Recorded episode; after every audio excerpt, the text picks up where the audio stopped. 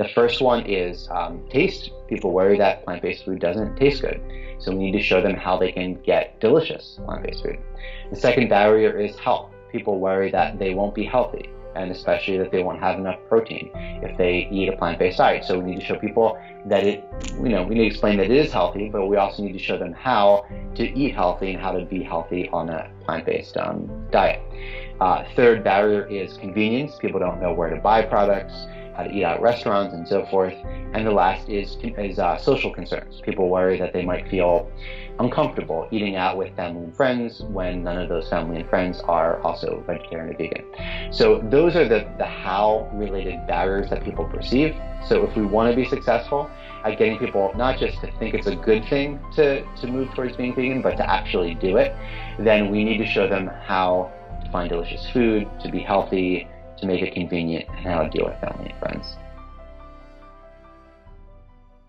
So in terms of myself, I am, my name is Nick Cooney. I'm Executive Vice President at Mercy for Animals, which is an international farm animal protection organization.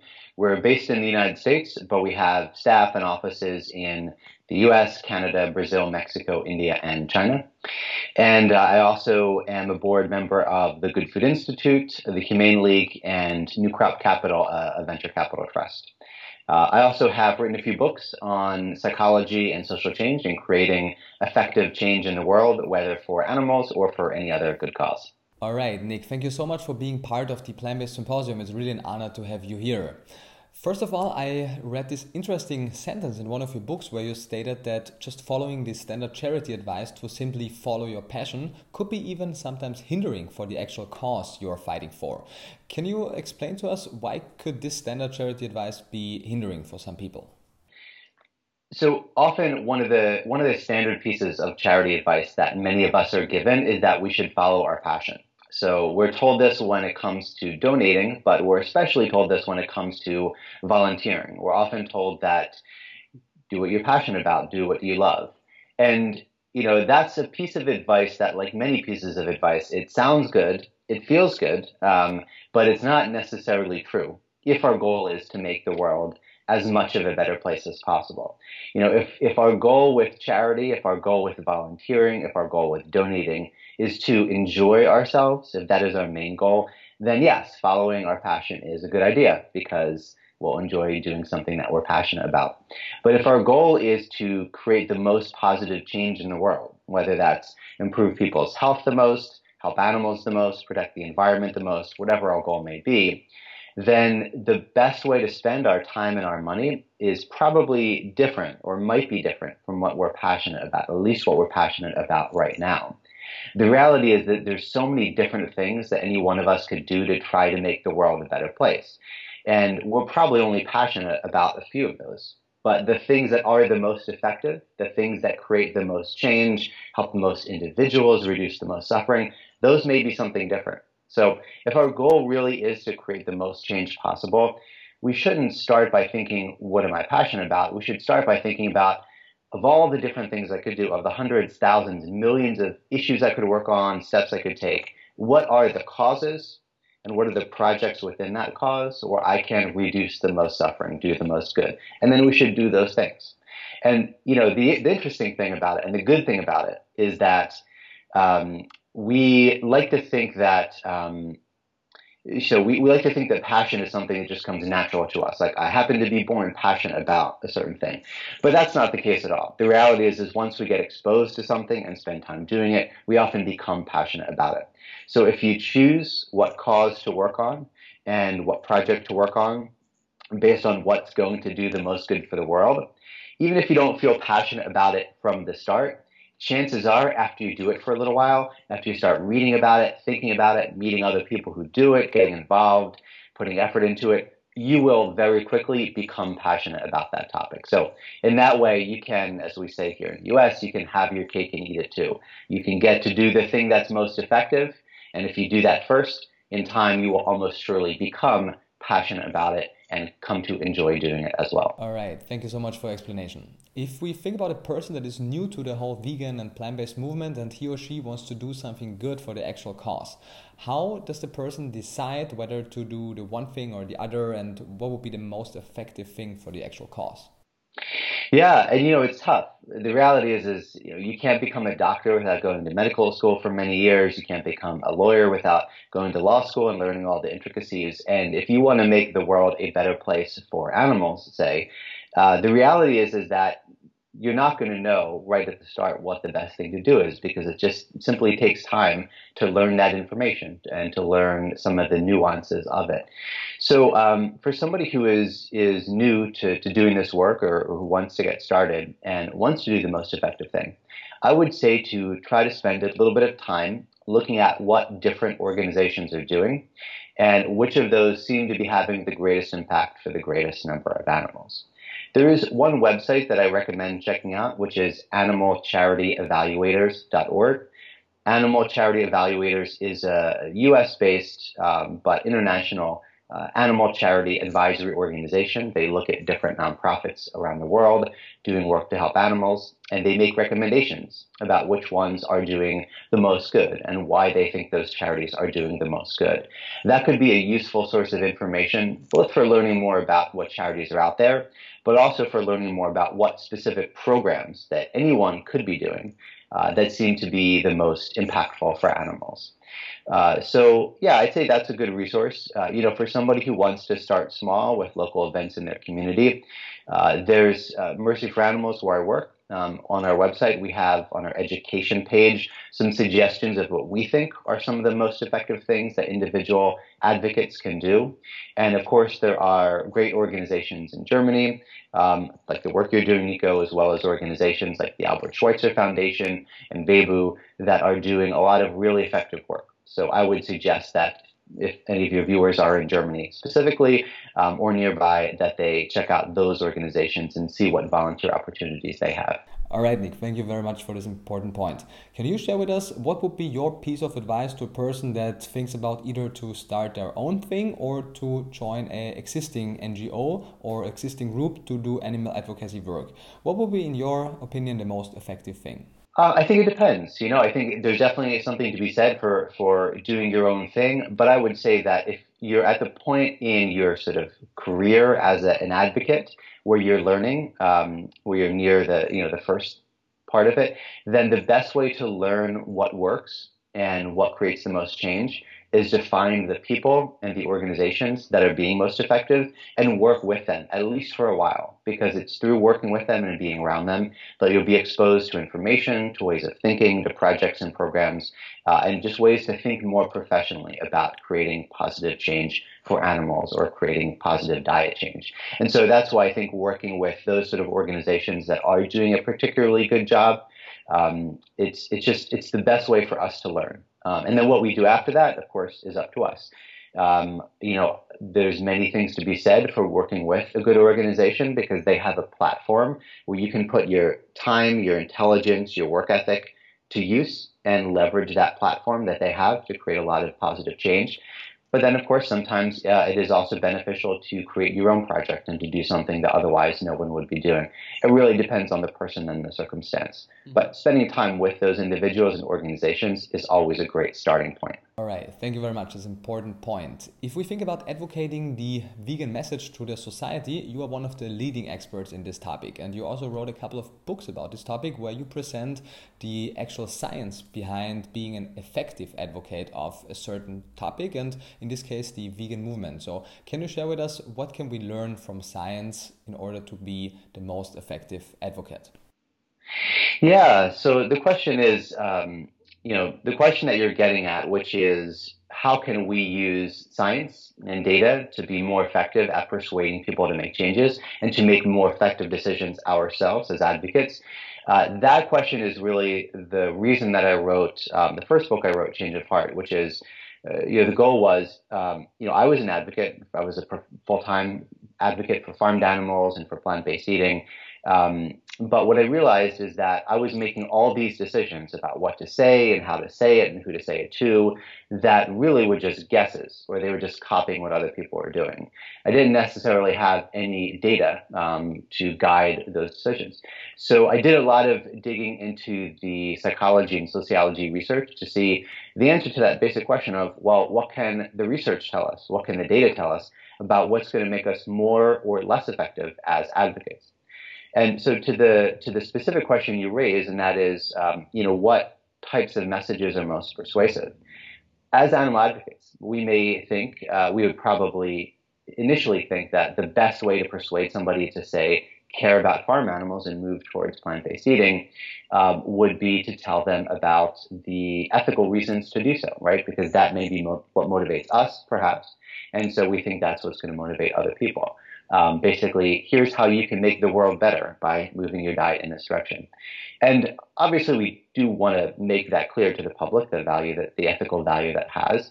Um, but there's a lot of research that suggests that will be even more persuasive if we use other types of messages. So, for example, there's been a number of studies that show that if we want to persuade somebody to make uh, a change in their behavior that's good for their health, for the environment, or other things, that using a so-called social norms message is actually even more powerful. A social norms message is basically a message saying lots of people are doing this thing. Um, and because we are sort of biologically hardwired as, as, as human animals to copy what others are doing, for whatever evolutionary reasons, uh, hearing that a lot of other people are doing something, or hearing that more and more people are doing something, makes us more inclined to listen, to pay attention, and to make that change. So, you know, one example of this, and there's hundreds of examples in the research, but one example is that um, in, for example, in one study on protecting the environment, uh, people who were encouraged to reuse their bath towels in their hotels to save water and save electricity when they were encouraged to do it to help the environment, some of them did it. But when they, when they were simply told that most people in the hotel reuse their towels, many more people reuse them.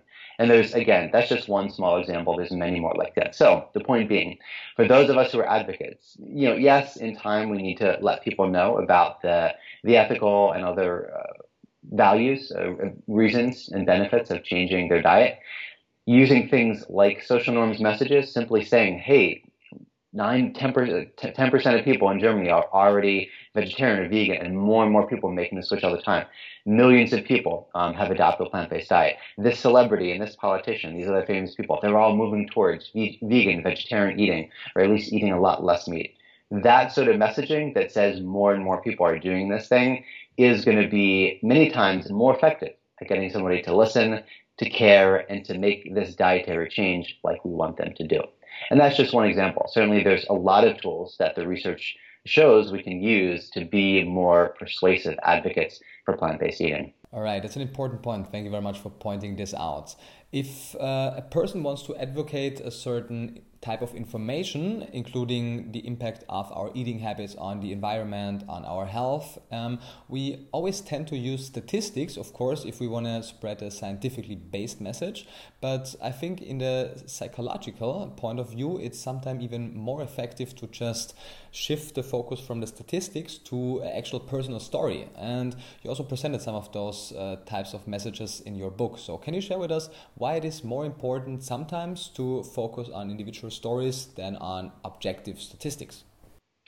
Yeah, the question of why we should focus on one individual when there's so many animals suffering and so much environmental harm, uh, and, and not use statistics to point that out is is a very good question.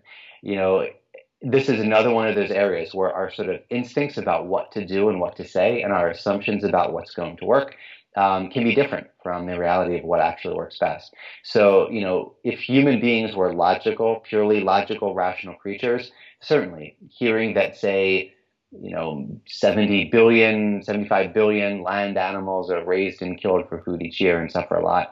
Um, that should be a more persuasive thing to say than saying, oh, this one pig named Lila, she's suffering for food um, because of course hearing all these animals are suffering should be more persuasive than hearing that one is suffering. But you know, alas, we are certainly not uh, fully logical, fully rational creatures, and um, there's all sorts of ways that we are, through, because of evolution, tend to think or, and are instinctively think that mean that the thing that's going to be most persuasive is not necessarily the most logical, most rational thing. And this is one of those examples. So there's again many, many studies showing that when we hear about an individual and we hear a story about an individual suffering, we are much more moved um, than hearing about how many people are suffering or how big the problem is. You know, another certainly a very compelling contemporary example is the Syrian refugee crisis, right?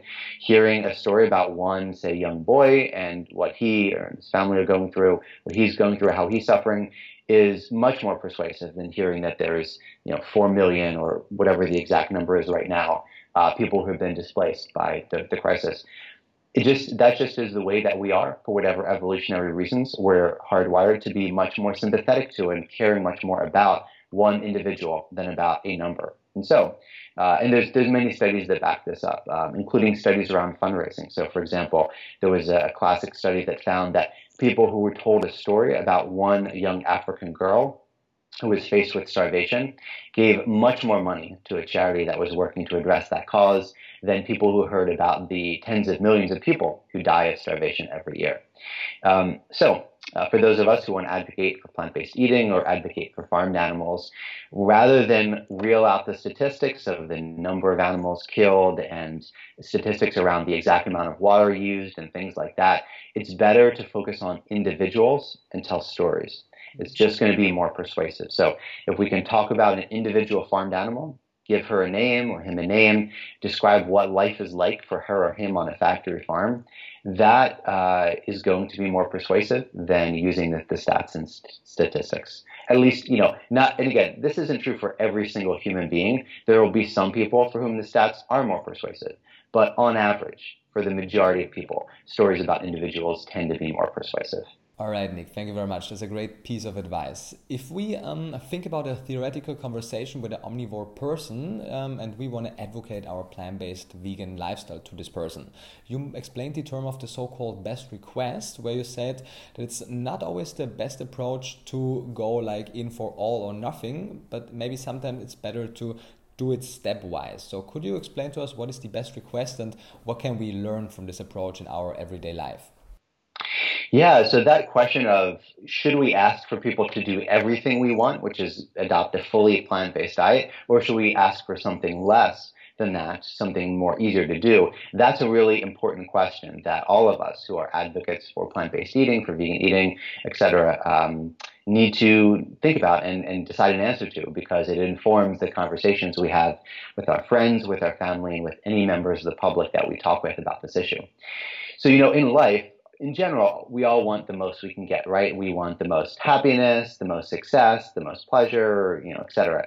Um, but when we're trying to create social change, this is an important question. Do we ask for everything we want uh, in order to lay out for them exactly, lay out for the other person exactly what we think the best behavior is and why?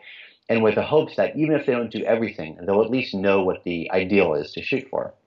Or do we ask for less than that under the thinking that, yes, this isn't everything I want, but this is uh, something that people are more likely to do. It's easier for them to do. It's a first step. You know, we could view this as a philosophical question. And in fact, some animal advocates or plant-based eating advocates do view this as a philosophical question.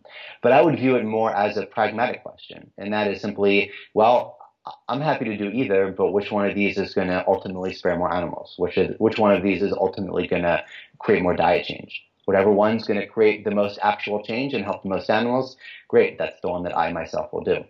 And so when we look to the research, uh, what we find is that uh, in general, for this is this is a question that that is relevant not just to animal advocates and plant-based eating advocates, but health advocates, environmental advocates. You know, should we encourage people to never drive a car for the rest of their life? Or should we encourage them to maybe not drive once a week or cut back? Should we encourage people to never eat um, uh, French fries or other unhealthy food for the rest of their life, or should we encourage them to cut back? Cut back. Um, you know, these are these are questions for every field where we're in try that is trying to encourage individuals to make better behavioral choices, better for them, for animals, the environment, and so forth. And overall, what the research has found is that the most effective requests tend to be requests that are as follows requests that encourage people to make a significant change, something that is significant, but a change that they can probably picture themselves doing. If the change is so large that most people cannot picture themselves doing it, it's probably too large a request, and probably very few people will do it. On the other hand, if it's something too easy, yes, maybe every a lot of people could do it, and many of them will do it. But because it's so small, it ultimately doesn't create a lot of change. So that sweet spot, that key middle ground, is significant change that most people can picture themselves doing. So, when it comes to plant based eating, what is that middle ground? So, certainly based on uh, the studies that I've seen um, in from the U.S. and Europe, it seems like uh, yes, there are more people going vegetarian and vegan, um, and the answer to this question may vary a bit country by country. But overall, it seems like the a significant percentage of the public still views at least vegan eating as uh, too extreme. And there's surveys in the past few years showing the majority of the public views vegan eating as too extreme, that the majority of the public views it as unhealthy uh, and the majority of the public views it as really, really hard to do. And meaningful percentages of the public still view vegetarian eating in that same way. On the other hand, the majority of the public thinks that reducing meat consumption is a healthy thing to do and is something that they can do. And in fact, uh, studies typically find 30 to 40% of the public claims to be trying to reduce the meat consumption. Now, most of them are not actually doing it, but they at least clearly view that as a positive thing to do. So, um, my my take on it um, is that uh, probably a message in the meat reduction area is going to be the message that does produce the most behavior change. It's a change that is significant as long as we ask for a meaningful reduction in the amount of meat people are eating and animal products. Uh, but it's one that many people can picture themselves doing. And I think there's some audiences where a vegetarian uh, message might might work as well. Audiences that are particularly sympathetic, like perhaps young women, for example, which is the demographic most likely to make this diet change. So I think that's generally the area where um, it fits that sweet spot and it creates the most behavior change. And in fact, studies have borne this out. So there have been several studies done that tested a message like cut back on meat or the phrase cut out or cut back on meat and other animal products, um, tested that messaging versus encouraging people to go vegetarian versus encouraging people to go vegan. So in Mercy for Animals, uh, we've done this testing in the context of educational videos. The Humane League has done this te- testing in the context of um, educational leaflets. And um, this, these studies have consistently found that, in fact, it is that reduction message, that cut out or cut back on, that at least seems to create the most diet change. Now, these aren't um, the world's most rigorous studies. They, they rely on people self-reporting what they're eating or self-reporting how they plan to change their diet. So, you know, we don't have a hard answer to this question, but the general research and all the studies done thus far certainly all suggest that the best path is to use that reduction message. And that's why for Mercy for Animals, when we're, well, we do use the word vegan and vegetarian, when we're explicitly encouraging people to change their diet, in that context, we almost always use cut out or cut back on meat and other animal products. All right. Once again, thank you very much for your explanation on this one.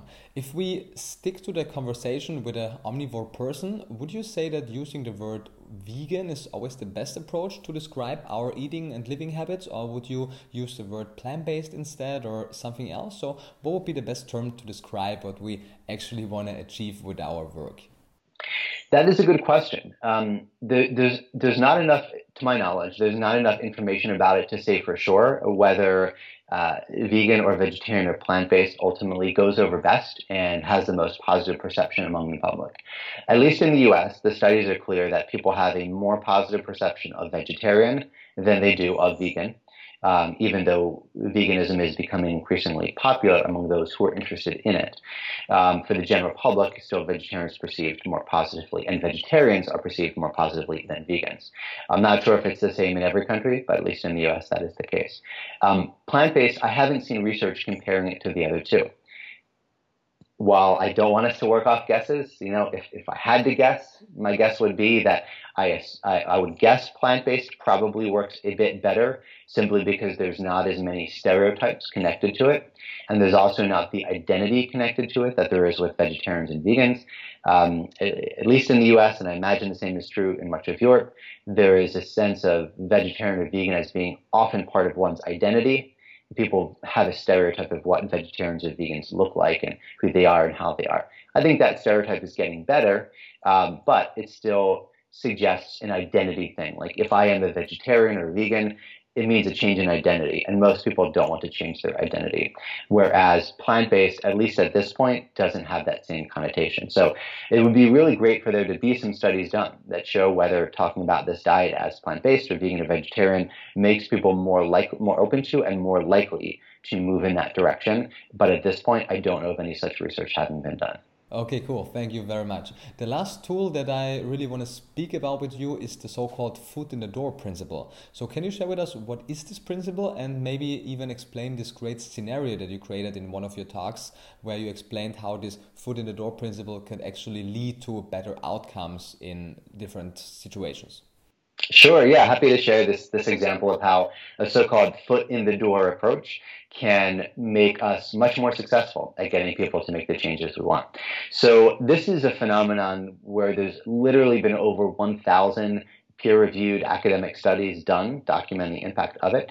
Uh, this the specific example it comes from California in the United States, where some researchers they went around the homes in one particular neighborhood and they knocked on doors and their goal was to promote safe driving in the community.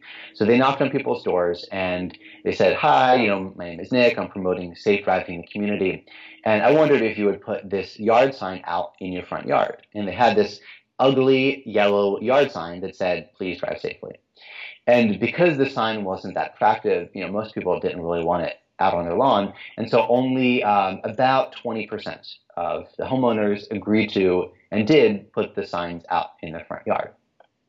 Researchers then went to other homes in the same neighborhood, knocked on doors, said, you know, hey, my name's Nick, I'm promoting safe driving. Um, but this time, they left the yard signs at home and they brought with them these little, like five centimeter by five centimeter window stickers that also said, please drive safely or please drive safely. And so knocked on doors, said, hi, we're promoting safe driving in the community, and we wondered if you would put this little sticker up in your window. And because that was such an easy thing to do, virtually everyone agreed to and did put those window stickers up in their windows.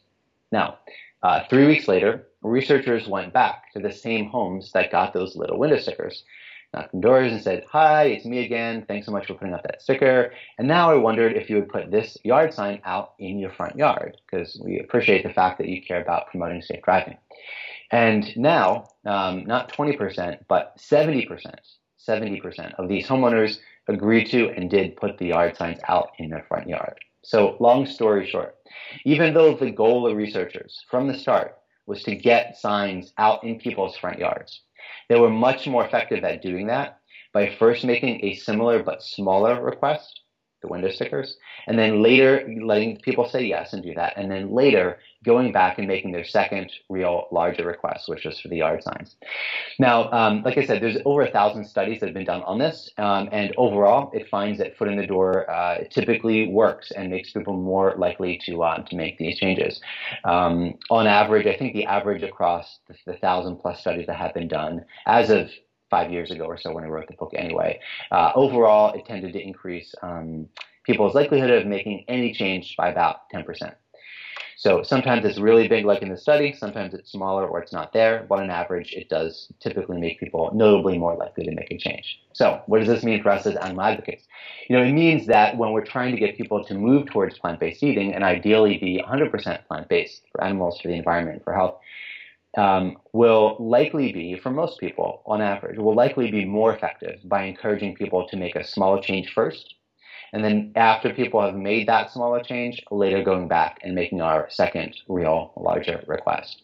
Um, the reason this works is that, uh, well, there's a couple of reasons, but the biggest one the researchers think is because it impacts our sense of self-identity, right? So once I start eating less meat, once I start trying some some vegan meats or vegan options, I start to view myself as the sort of person who does care about my health and I do care about animals and the environment.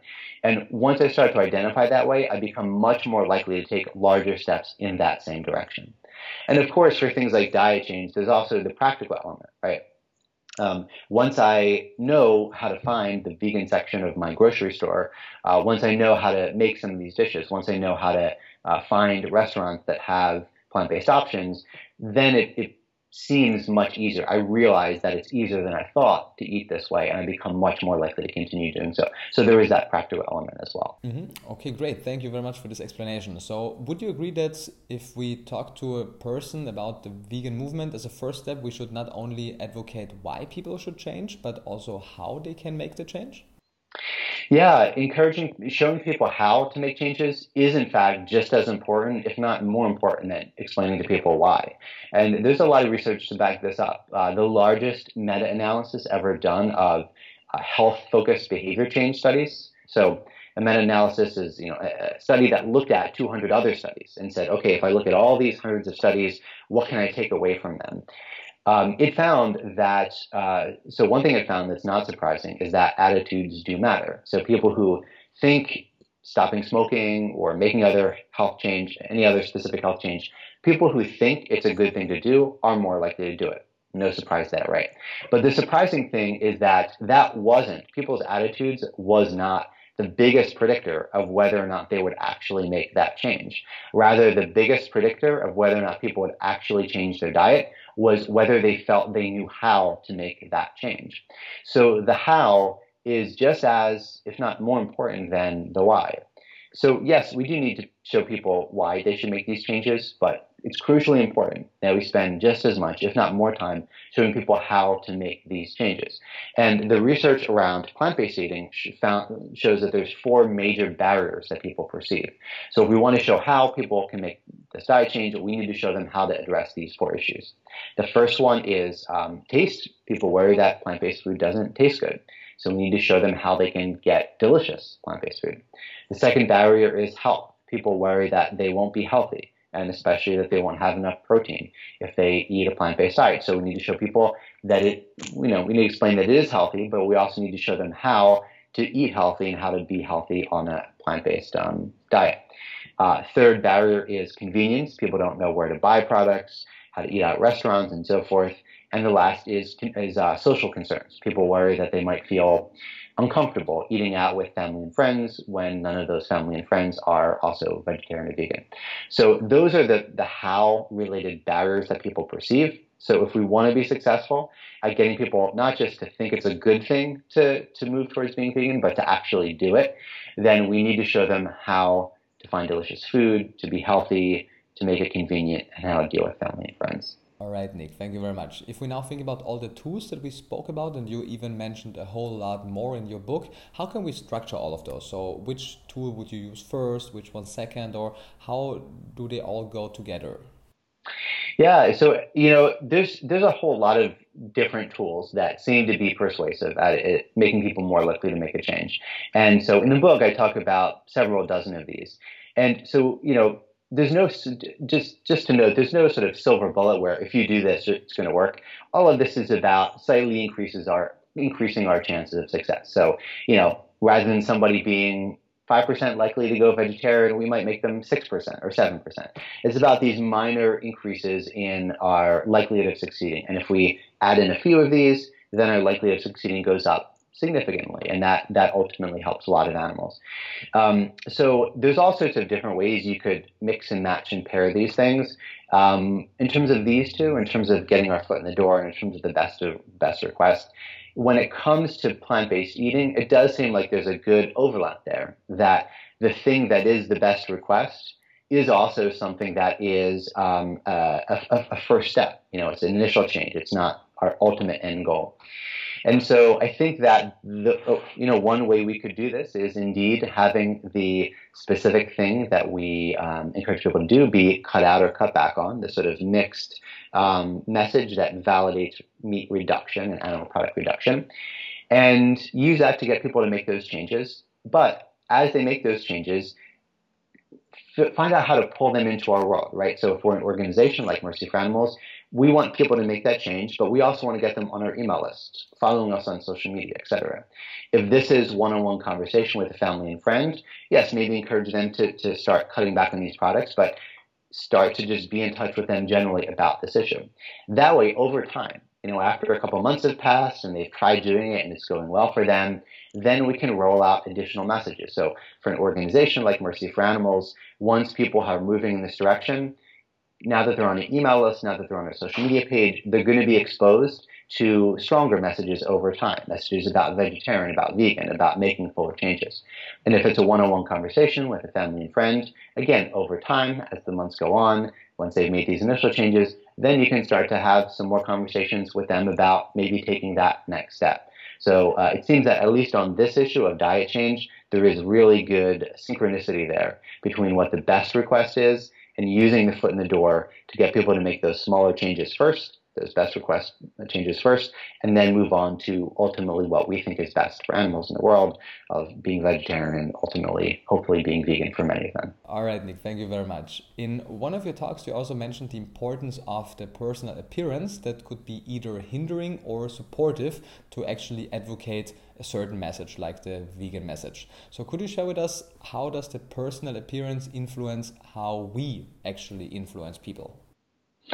Yeah, if we want to be as persuasive as possible and create the change in the world that we want to see, then yes, we definitely need to ask ourselves um, how can my appearance either help or hurt my efforts to bring about that more compassionate world I want to see?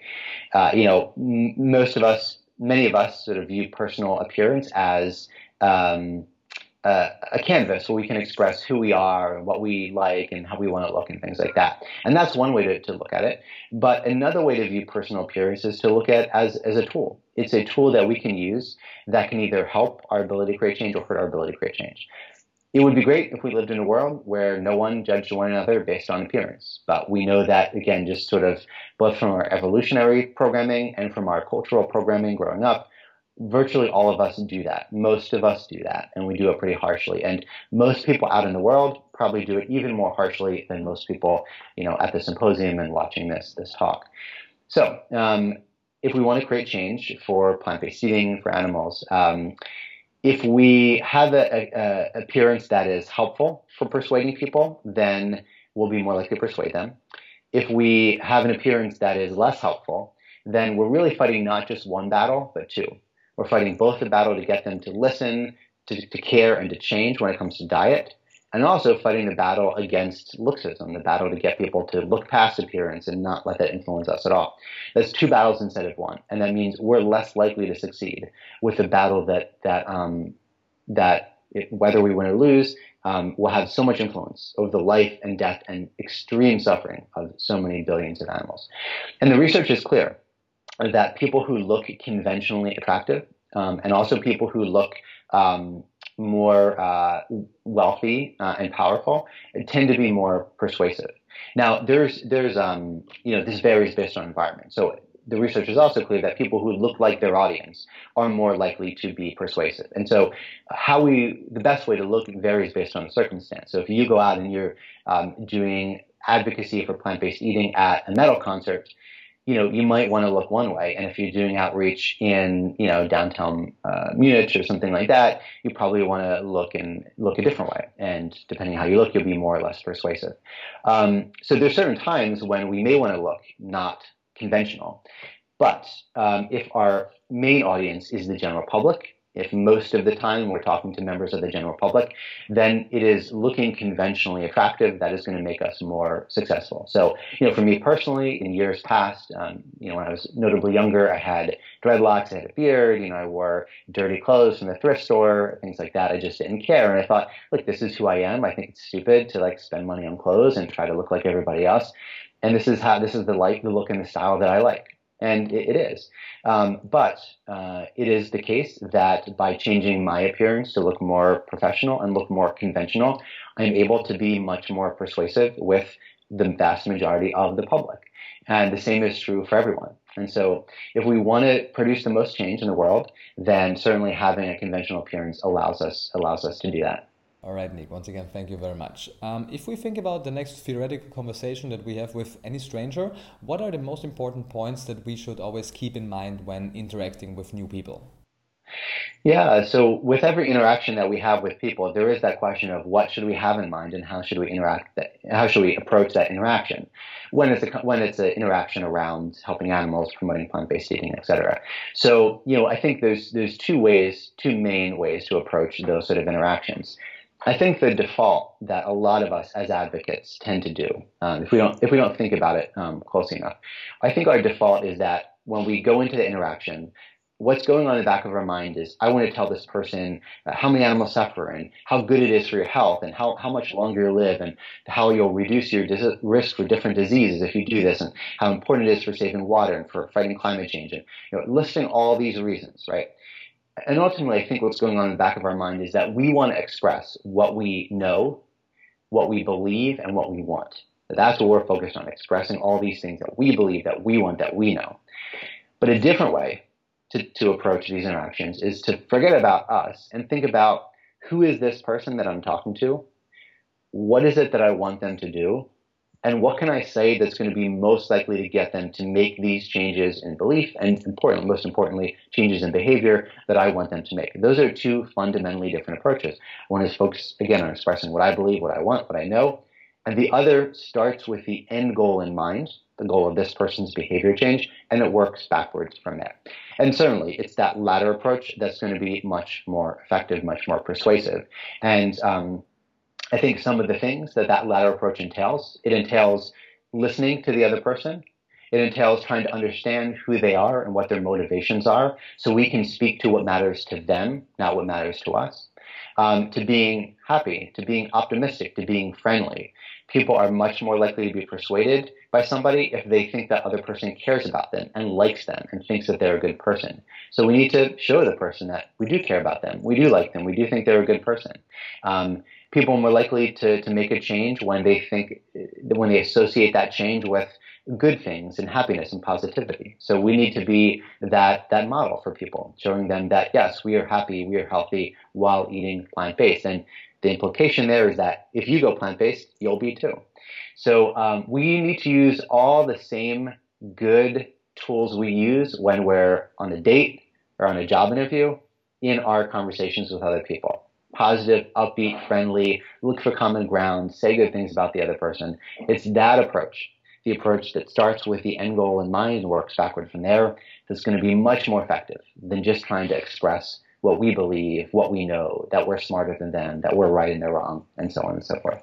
All right, that's a great approach. Thank you very much. Um, due to the fact that we cannot cover all of the important points that you mentioned in your work, are there any particular tips or pieces of advice that you want to share that I haven't addressed yet? Yeah, you know, I'd say in a nutshell, two things that are both very related. So, one is if you want to be the most effective advocate for plant based eating possible, then look to the data. Try to make your decisions be guided not by assumptions, not by philosophy, not even by what you're comfortable with, but guide them by what does the data say is going to be the most effective things you can do to be more persuasive. And then secondly, and on an even more general level, um, if you're motivated by, you could be motivated by health or by the environment or by animals, so this would apply to any of them, but let's just say animals. Let's say that one of your main motivations in wanting to promote plant-based eating is because of all the value that has for reducing animal suffering.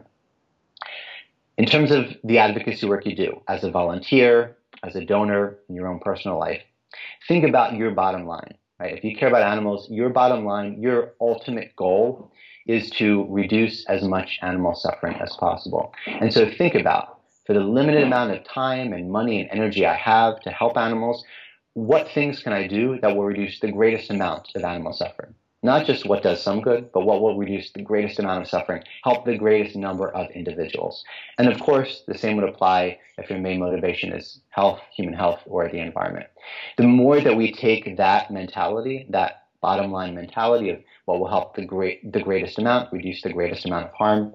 The more we take that uh, mentality, the smarter we'll be, and the more effective we'll be at bringing about that more compassionate, healthier, more sustainable world that all of us want to see. All right, Nick, thank you very much. That was amazing. And that was already pretty close to the key message that the last and final question will be all about. So, besides the amazing information that you just delivered, is there anything in addition that you want to share as the key message and take home message for the audience? Yeah, um, yeah. Sorry, that that would be my key message. Mm-hmm. Um, but I'll say one more thing along these lines, and that is that if we take that mentality, if we take the mentality of I'm gonna, I don't, you know, I have to work, I have to, you know, or I want to spend time with family and friends and personal stuff. I have a limited amount of my life that I can devote to making the world a better place if we take the mentality that to the you know for that limited part of my time and money that is devoted to making the world a better place, I'm going to try to put almost all of that towards the things that reduce the most suffering, that do the most good. Not just the things I'm passionate about, not the things that I'm comfortable with or enjoy or that my friends are doing, but the things that do the most good. If you take that approach, you, like every person watching this video, you have so much power. Like you literally can spare tens of thousands of individual animals from a lifetime of misery. Uh, you literally can create massive change in the environment. You can literally add hundreds of years to many people's lives and lifespans because of eating healthier. And this is the power that every one of us has if we do take that approach of doing the most good for the greatest number in that limited space of my life that is devoted to uh, to making the world a better place. So I would hope that uh, people also take away this this feeling of empowerment because it is true. It's kind of crazy that we live in a world where each one of us has this much power. You know, in a fair world, we wouldn't have this much power over so many lives. But the reality is, is that we do. And so let's take full advantage of it. Let's be very smart. Let's use the data and let's look to do the greatest good. And at the end of our lives, when we look back, we'll be able to realize that we created so much change, reduced so much suffering for so many, many different individuals. And we can be proud of that fact.